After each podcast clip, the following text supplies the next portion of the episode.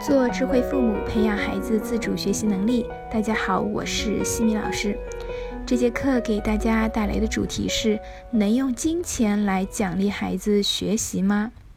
距离期末考试越来越近了，家长们在激励孩子主动学习这事上也是费尽了心思。如果你考试得一百分，妈妈就奖励你五十块钱；每天多做五道数学题。妈妈就多给你两元零花钱。还有一些家长对孩子日常所做的事情进行了明码标价，比如作业整洁两元，收拾玩具一元，洗碗五元，扫地三元，按时起床两元等等。那金钱奖励对孩子到底有没有用呢？著名心理学家德西曾经做过一个实验。召集了一批被试者，让他们解答一些有趣的智力题。最开始，所有人都没有奖励。后来，研究者把被试者分成了两组，一组每解答一道题就可以获得一美元，另一组还是没有报酬。再过一段时间，研究者告诉大家，自由活动的时间到了，可以休息，也可以继续答题。实验结果表明，得到报酬的那组人。在付费期间确实是非常努力的，但是很少有人在休息的时候还愿意解题，这说明他们对解题的兴趣减弱了。而始终没有获得报酬的那组人，休息的时候在解题的还是有很多，说明他们自身对解题的兴趣还在增加。心理学上把这个规律叫做德西效应。额外的奖励改变了人们做事情的动机，从最初的在这件事情中体验乐趣，变成了为获得奖励才肯付出努力。相信用金钱奖励过孩子的家长都有亲身体会。从表面上看，这种机制非常有效，因为孩子做事情的积极性明显增加了。然而，时间一久，家长的烦恼就来了。因为这个机制让孩子变得越来越功利，做事必谈钱，给了钱才做，不给钱就不做，而且到后面还会跟父母讨价还价，要求奖励的金额越来越高。这些本该属于孩子承担的责任，却在金钱奖励的机制下变成了给钱才做的等价交换，让孩子变得越来越没有责任心。因此，如果以外在物质来激发学习动力，孩子虽然暂时被金钱激励，全力冲刺，却无法体会学习乐趣，燃起求知欲。孩子唯利是图的心态养成后，只要缺乏物质利诱，学习动力就会消失。若学习来自强烈的好奇心、求知欲，它所产生的动力将会源源不断。即使陷入困境，经历重重试炼，也不会减损热忱。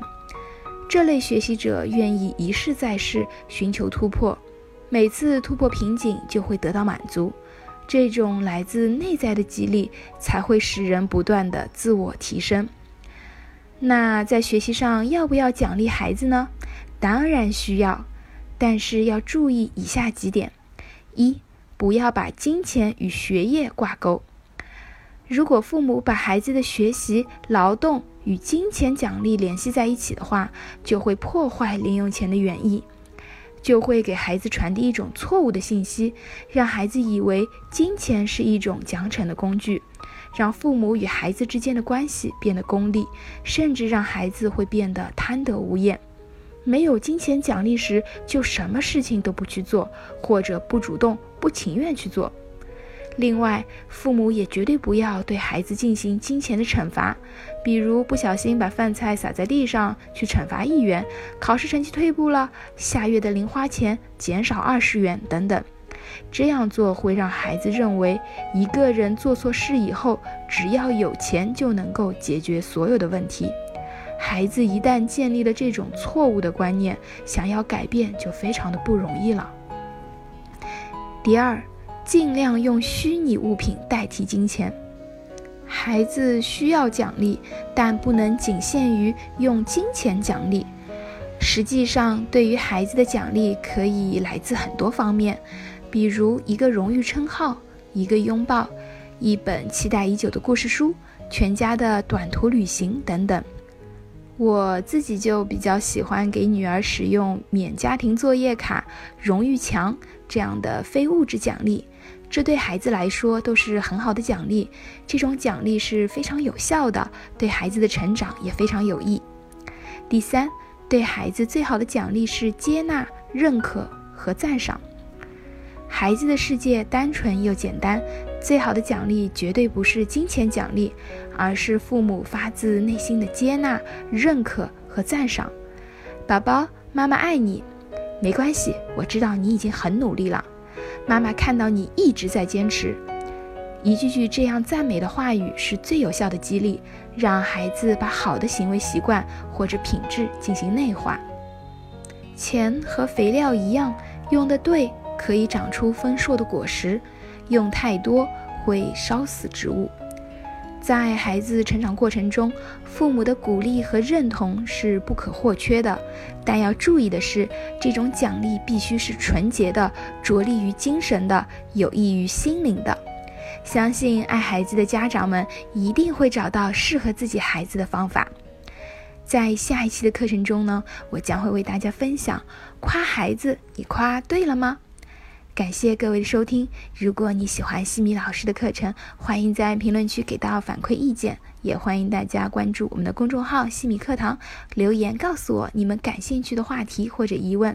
谢谢各位收听，我们下次见。